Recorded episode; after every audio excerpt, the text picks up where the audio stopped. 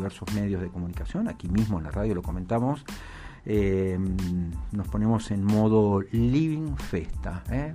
modo diálogo, nos relajamos un poquitito, tal cual es nuestro estilo durante la segunda media hora. Hoy en particular, primera y segunda media hora de Radio Festa, diálogos de primer nivel, de primera línea con profesionales, con gente muy respetada y querida de nuestro medio.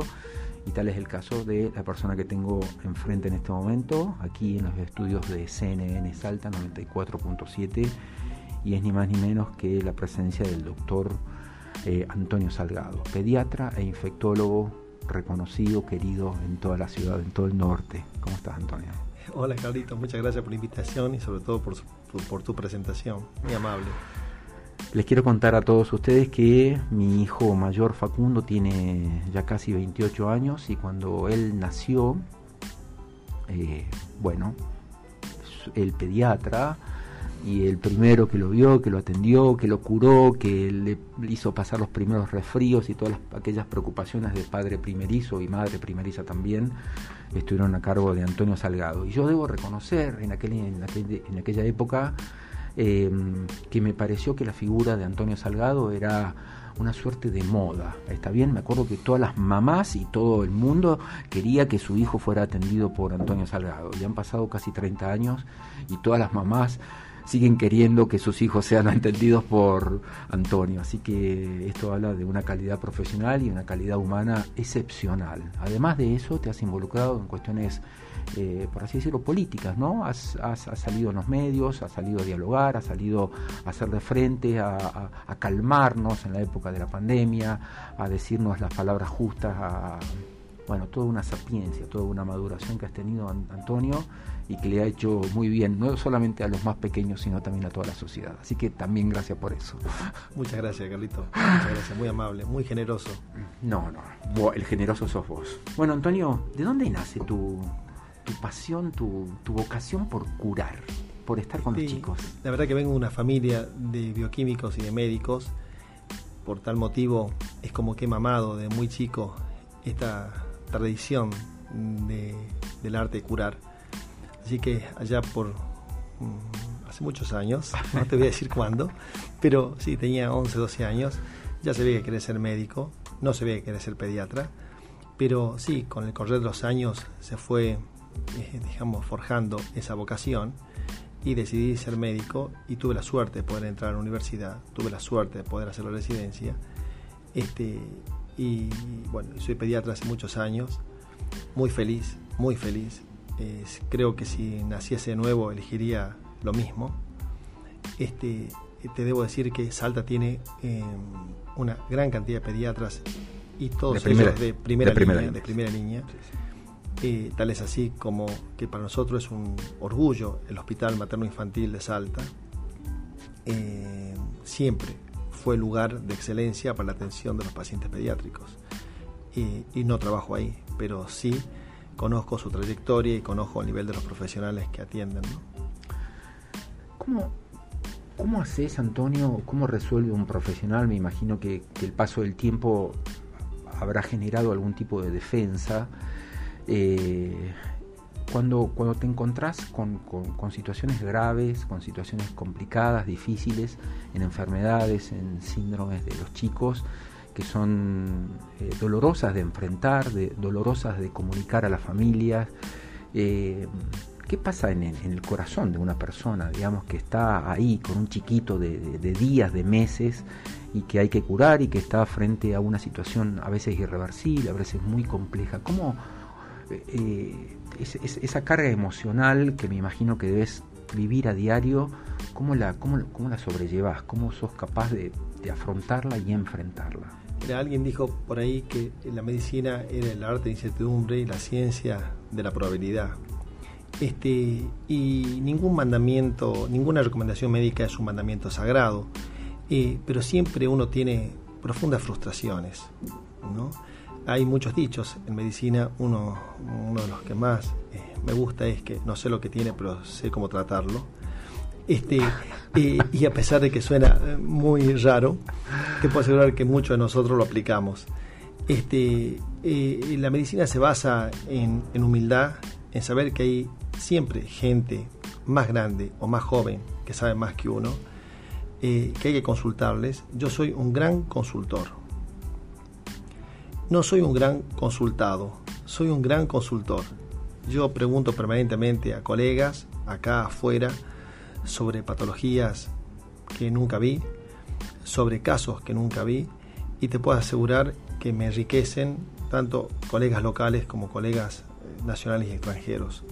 Y yo creo que se basa en eso, en saber dónde uno está y saber eh, que el paciente es un ser único y que de una u otra manera hay que darle solución y que todo lo que sea probabilidad, todo lo que sea incertidumbre no es bueno. Siempre he pensado que la mejor manera de disminuir la incertidumbre es disminuyendo el desconocimiento. Y la mejor manera es consultar a gente que sabe más que uno. Hace posiblemente unos 20 o 25 años, Antonio, me llamaste un día, me pediste que le saque fotos a un bebé recién nacido.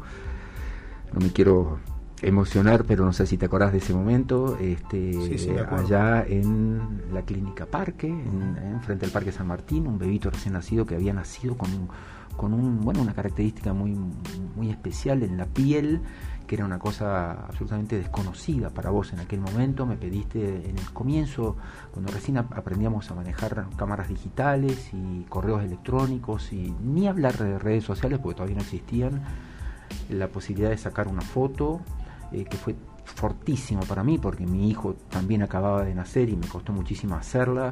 La mandamos a un lugar del mundo, no me acuerdo dónde, si a Cuba, si a Estados Unidos, mandamos esa foto y gracias a una respuesta eh, a tiempo y forma de, un profesional, entiendo, eh, se logró dar con, un, con un diagnóstico y con una cura y te cuento también que hace muy poquito tiempo me encontré con esta criatura, ya de más de 20 años, con su papá y su mamá eternamente agradecidos. Y bueno, me imagino que son las cosas que vivís a diario, ¿no? Las emociones desbordantes que vivís a diario en la profesión. Así es, me tocó vivirla con vos. Me, acuerdo perfectamente de ese chico. Ese chico fue consultado en Pittsburgh, en Pensilvania, en UPMC, eh, y de hecho que ellos tampoco habían visto algo parecido. Se pudo hacer biopsia piel, se mandó, Después fue el chico y se confirmó el diagnóstico, eh, que, bueno, era algo muy raro ¿no? de ver.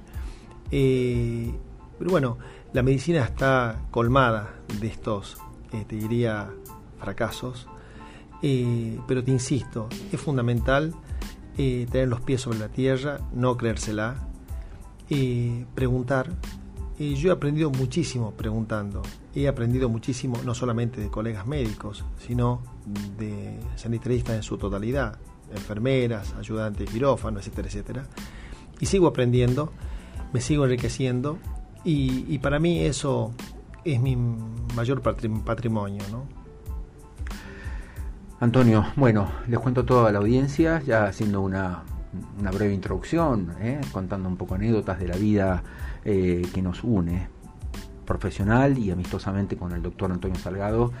Estamos en este momento en Radio Festa por CNN Salta 94.7 dialogando con el médico pediatra e infectólogo eh, Antonio Salgado. Así que si recién te enganchás, ya sabes con quién estamos hablando, nos quedan unos 10 minutos todavía de diálogo y viene posiblemente la parte más sabrosa e importante de nuestra conversación. En la semana pasada estuvo con nosotros eh, Natalia Sarabia, es una chica que, una súper emprendedora, una súper mujer, muy valiente la verdad, y que manifestó haber hecho una serie de análisis eh, con todo este problema del agua que, vive, que viven y que vivimos los salteños y la gran noticia que apareció en los medios fue que el agua de Salta eh, tenía salmonela. Entonces, eh, recuerdo que después de esa nota vos la escuchaste, me llamaste y me dijiste, Carlitos, el agua no tiene salmonela. Eh, y dije, bueno, vamos a la radio a charlar sobre la salmonela o no en el agua. Y bueno, quiero que nos contés tu perspectiva, tu mirada de estas cosas, por favor. Sí, le escuché a la señora, escuché a una señora preocupada una señora que no tuve duda del primer momento que tenía buenas intenciones, eh, una señora angustiada. Eh, entonces, bueno, intenté comunicarme con ella, eh, gracias a tu intervención, pude hablar con ella y noté eso, noté una señora como comprometida, eh, sin ninguna mala intención. Ella lo que quiso es ayudar ante una problemática que es real, que no podemos esconderla bajo la alfombra, que la tenemos desde la semana epidemiológica 47 del 2017, donde fueron notificados los primeros casos de salmonela, que esos casos eh, fueron enviados al Laboratorio Nacional de Referencia, al sector de enterobacterias, Instituto Carlos Malbrán, eh, y que nos dijeron de que se trataba de una salmonela entérica y que el cerobar, o la subtipo, para decirlo así más claro, se llamaba Paratifi B, que filogenéticamente, es decir, la genética de la bacteria, daba para que sea eh, la transmisibilidad del agua y de alimentos la causa de la situación epidemiológica en ese momento. Y bueno, por supuesto, yo te debo decir que soy bastante inquieto eh, y bastante incrédulo. digamos, tanto nos mintieron que por qué creería, ¿no? Por tal motivo me he puesto eh, a disposición de las autoridades en ese momento de Agua del Norte. Siempre fui muy bien recibido por todas las autoridades, sobre todo por el laboratorio de Agua del Norte, que está a cargo de la doctora Ana Cardoso, que la conozco hace muchísimo tiempo eh, por teléfono y tuve el honor de conocerla hace muy poquito personalmente. Siempre me contó cómo era la toma de muestras. Nunca negaron que había salmonela en el agua en ese momento, pero la transmisibilidad de salmonela es multifactorial. No solamente puede estar en el agua, puede estar en cualquier alimento, inclusive cuando eh, circula de manera tan reiterada año tras año, no tengas ninguna duda que el estado de portador crónico, que es una de las características fundamentales que tiene esta salmonela, esta cerobar, en cuanto a la patogenicidad, que es la capacidad de establecer lo que se llama un estado de portador persistente, sobre todo asintomáticos, del 1 al 6%, es decir, Carlito, que aquel que ya padeció la enfermedad y ya no tiene síntomas, sigue eliminando la bacteria por las heces y esas bacterias siguen teniendo capacidad de infectividad, siguen siendo viables, siguen siendo eh, partículas contagiosas. Y eso eh, en este momento es como te diría eh, la situación que estamos viendo acá. Por otro lado, tuve la suerte de que el presidente del directorio de Agua del Norte, el señor Jarsum, haya tenido la amabilidad de invitarme a una reunión eh, con el jefe de epidemiología, el doctor Francisco eh, García Campos, eh, la doctora Ana Cardoso, que ahí la conocí, y, otras gentes relacionadas a epidemiología, de laboratorios de Agua del Norte y de Servicios Hídricos de la provincia, y podemos objetivar que en ese momento los estudios de agua, de salmonella en agua, eran negativos. A ver, lo que suele pasar es lo siguiente. Eh, la peor conjunción que puede tener una crisis es la incredulidad. Perdón, Antonio. Para traducir todo este detalle técnico exquisito que acabas de darnos, podemos decir a toda la gente, para su tranquilidad, que el agua de Salta no tiene salmonela. No tiene salmonela en este momento, te lo digo con el diario del lunes. Perfecto, perfecto. Eh, no tiene salmonela en este momento. Eh, lo que te decía que la peor confusión que hay en una crisis, primero que en una crisis lo más difícil es la toma de decisiones. Y las decisiones que uno tiene que tomar son decisiones que que ser razonables y fácticas, entendiéndose como fácticas aquellas decisiones que están basadas en hechos reales y no en hipótesis. Es decir, todo lo que sea objetivable. y los laboratorios, los laboratorios de eh, salmonella y de Cherica coli y de norovirus, que es un virus también intestinal, y de rotavirus en aguas eh, en agua potable eran negativos. Esos eh, laboratorios fueron eh, cotejados con el Laboratorio Nacional de Referencia Carlos Malbrán. no, crees en, el Instituto Carlos Malbrán, donde salieron dos premios Nobel, ya no crees en nada, ¿no? Porque, Pero eso es lo que nos pasa a nosotros los argentinos, es decir, hemos perdido la credibilidad y, y siempre estamos basados en dudas, en sospechas. Y, yo eh, te puedo asegurar, Carlito, yo no soy político, nunca fui funcionario, vos lo sabés. Me puede gustar alguien más que otro, pero solo eso. Y, la gente de laboratorio de Agua del Norte es una gente que está extremadamente capacitada, está asesorada y están también valorados los laboratorios por eh, laboratorios que no tienen nada que ver con la política ni que tengan que ver con la función pública, como son laboratorios de investigaciones del CONICE, donde corroboran esto que te digo. Eh, a, ver, eh, Salta tiene especialistas en agua, que sean doctorados en Estados Unidos, en Europa y en, otras, en otros eh, continentes. Eh, está la ingeniera Verónica Rajal, que, es una absoluta eminencia, una persona reconocida internacionalmente en aguas, que estudió las aguas superficiales eh, en la pandemia, ¿te acordás? Con el COVID, porque era un buen mecanismo para saber la cero prevalencia que había en un área determinada, en un momento determinado.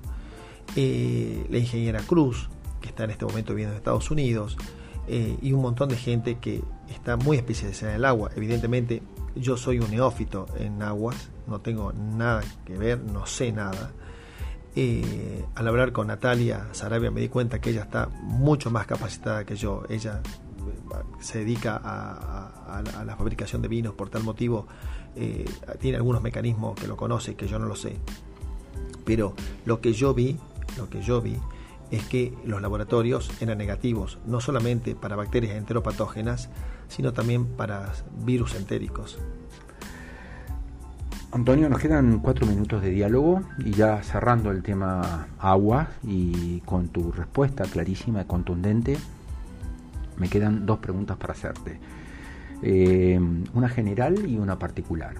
La general es cómo es la situación epidemiológica de la provincia, cómo estamos hoy, cómo estamos parados hoy frente a eh, bueno, las tradicionales eh, enfermedades estivales, lo que normalmente le ocurre o deja de ocurrir a los chicos, qué nos quedó del coronavirus.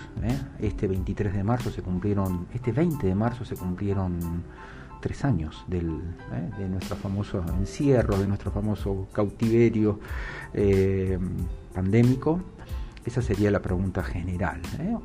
Un, pantallazo si nos puedes dar de cómo estamos parados en este momento. Y la otra pregunta un poquito preocupante, para mí por lo menos, fue que escuché, leí en, en medios calificados como Infobae y otros, la existencia de unos hongos poderosísimos que a los cuales no se le puede no se les puede combatir fácilmente y que están haciendo algunos estragos en países del norte eh, aquí mismo en América. Entonces bueno esas serían mis, mis últimas preguntas que, me puedes decir. Eh, Carlitos en los últimos dos años en los años pandémicos eh, fueron años signados por el distanciamiento por la exclusión por los miedos y, y sobre todo y sobre todo por, una, por un virus que se sabía poco, se sabe poco de él, y que generaba mucha angustia, mucha incertidumbre y sobre todo una población bastante negacionista, entendiéndose negacionismo como aquel que eh, niega la realidad para evadir una verdad que incomoda.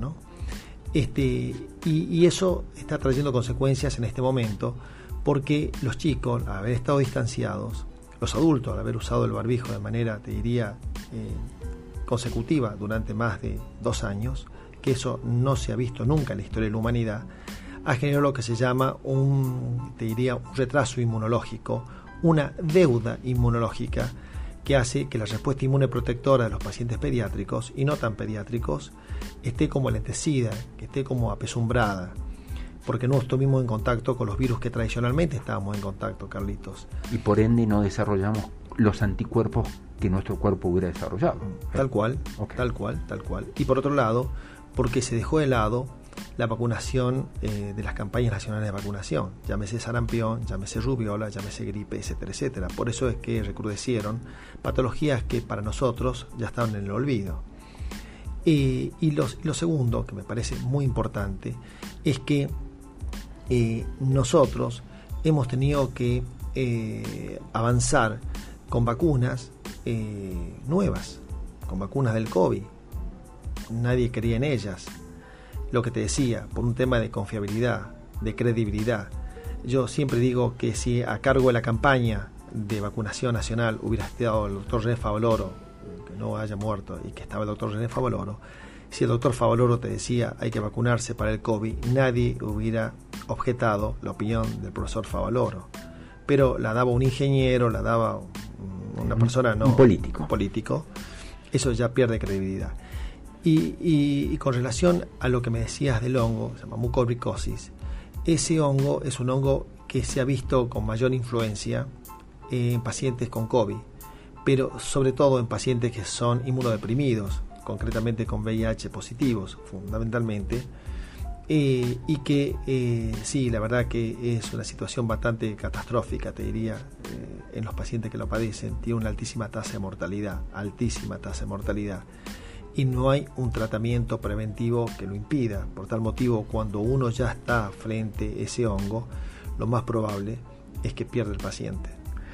Entonces, pero la pregunta es la siguiente la existencia de este hongo que aparece como un hongo imposible de combatir según los medios y según el léxico que manejamos nosotros, eh, se puede equiparar o se puede comparar a, la palabra coronavirus tal cual la escuchamos hace tres años por primera vez y que nos parecía una cosa rarísima porque allá en China o en Europa aparecieron los primeros casos. No. No, no se puede comparar porque la tasa de mortalidad del coronavirus se sabe hoy con el diario del lunes que no supera el 2% en el peor de los escenarios. Es decir, que es una tasa eh, que si bien es cierto ha sido una tasa eh, de mortalidad bastante importante, como 10 veces más importante que la tasa de la gripe, eh, no, es comparable con las estadísticas de la mucormicosis. Perfecto. Gracias. Qué lindo verte, qué lindo charlar con vos, qué claras eh, tus palabras, tus conceptos y bueno, siempre es no solamente un gusto, es un honor dialogar con vos, Antonio. Para mí es un honor, un honor estar con vos, te lo puedo asegurar que es un honor, es tan grato verte eh, y te felicito por tus fotos que son realmente de otro planeta. Bueno, gracias Antonio. Hago un poco de todo en esta vida para, para, para salir adelante, sobrevivir, un poco mezclando pasiones, la música, los diálogos con amigos, las fotos. Este, voy por caminos que me hacen bien y que me construyen y creo que también este, ayuda a construir otros mundos. Así que gracias por tus palabras. Gracias a vos por tu invitación, Carlitos. Señoras y señores, dos y media de la tarde apenas pasadita, acabamos de hablar con el prestigioso doctor pediatra Antonio Salgado. Eh, nosotros ya nos estamos preparando para, bueno, un poco el fin de semana. Acordate.